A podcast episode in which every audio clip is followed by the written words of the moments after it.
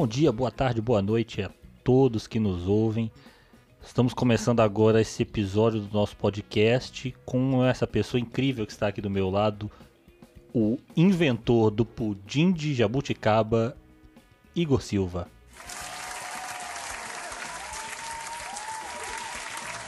Opa, opa, galerinha. Essa invenção do pudim de jabuticaba foi uma das melhores que eu já fiz em toda a minha vida. Hum, chega a calda derrete. pudim. Imagina o pudim de jabuticaba seria. Não é uma coisa que você vê todo dia, né, gente? Vamos, vamos combinar, né?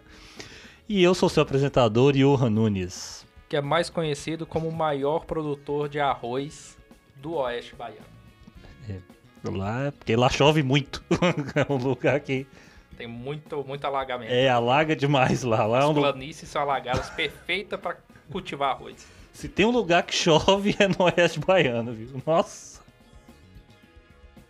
Hoje nós vamos falar sobre um assunto que ninguém consegue fugir. Dívida com a Giota? Não. Vamos falar sobre o coronavírus e comentar algumas outras notícias da última semana. Sim, vamos falar sobre a nova nota de 200 reais e o marketing da Natura para o Dia dos Pais. Isso mesmo. Economia, marketing, saúde. Parece podcast de coach isso daqui. É, e com essa frase aí, gente, acho que a gente acabou perdendo metade da nossa audiência. Não perdeu. Você que falou aí de agiota, eu tô precisando de uns mil real aí emprestado, rapaz. Eu não tenho contato que minha alma é Não, você mesmo.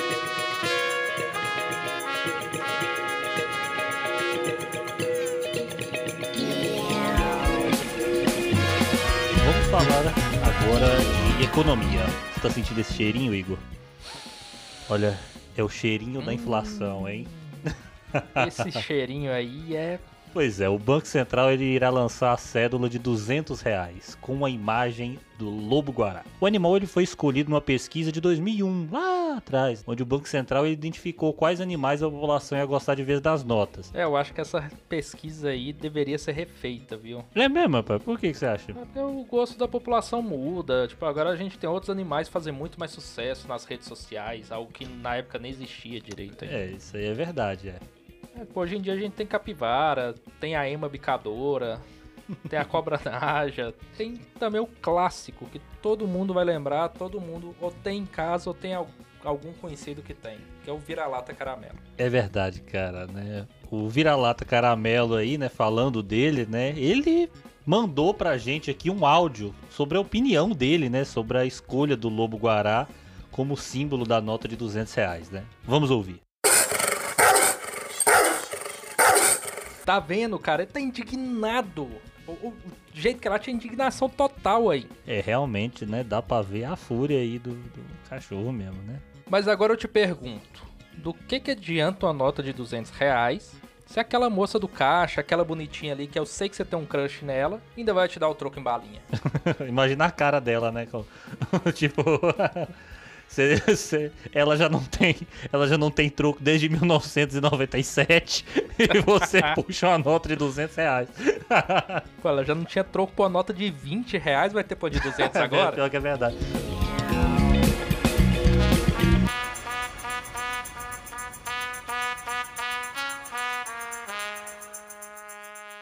Agora mudando um pouco de assunto, é, o Dia dos Pais tá chegando aí, né? Já comprou presente? Ainda não, mas pretendo. é isso aí, Dia dos Pais. Próximo domingo já. Próximo domingo, tá, tá, tá a tempo ainda. E para comemorar, a Natura lançou uma campanha com Tami Miranda, filho da Gretchen. E essa campanha causou uma revolta no pastor Silas Malafaia, que iniciou uma outra campanha. Só que essa aí era para boicotar a Natura. E rapaz, e pelo cheiro que tava o metrô esse dia, o pessoal entrou engajando com força, viu, nessa campanha dele. Eu imagino a cara das irmãs da igreja que vende Natura quando Malafaia falou que era pra boicotar. O que, que eles vão fazer agora? Vão vender Jequiti? Cara, você tá ligado que Jequiti é igual TechPix, né? Isso aí não existe a lenda urbana, porque ninguém nunca viu esses negócios na vida. Verdade, viu, rapaz? Pois minha tia, ela vendia Jequiti. E eu mesmo nunca vi um perfume da Jequiti. Acho que nem minha tia.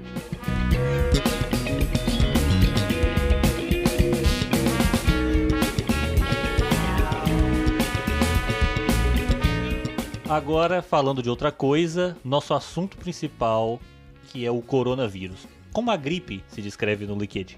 Vamos falar especificadamente hoje das teorias da conspiração relacionadas ao coronavírus. Bom, teorias da conspiração elas são muito atrativas, né? Provavelmente você já deve ter ouvido falar de alguma, né? Como por exemplo que o pouso da Lua foi uma farsa, que a Terra é plana, que Elvis não morreu. Tem algumas também brasileiras, né? Morte do ministro Supremo, do prefeito Celso Daniel, do ET de Varginha, do chupacu de Goianinha. Esse é verdadeiro.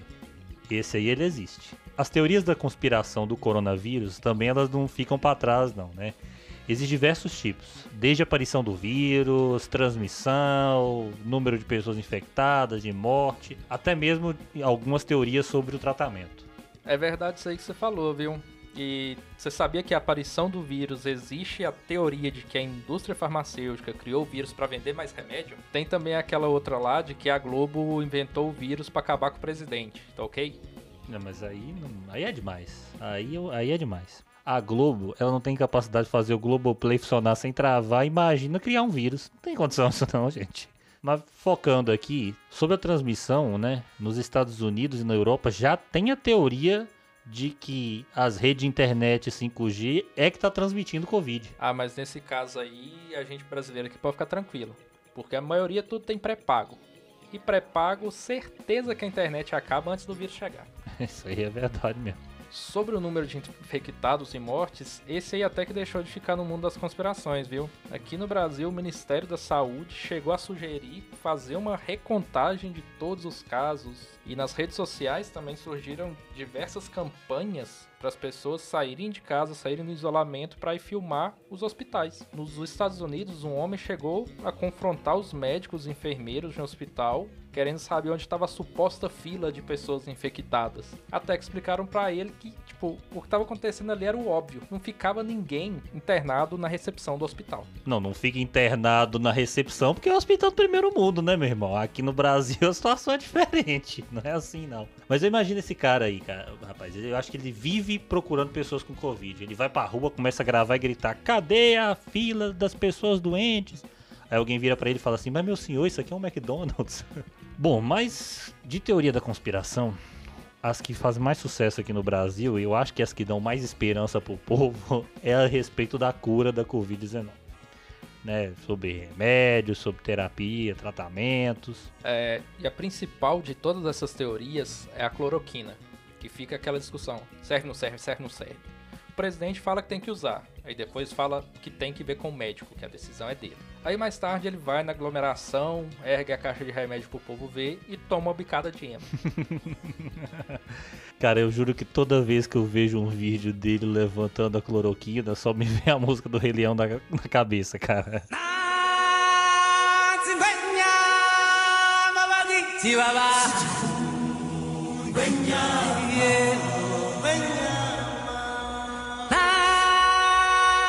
Tudo que o Paulo Guedes toca é seu nisso daí, tá certo?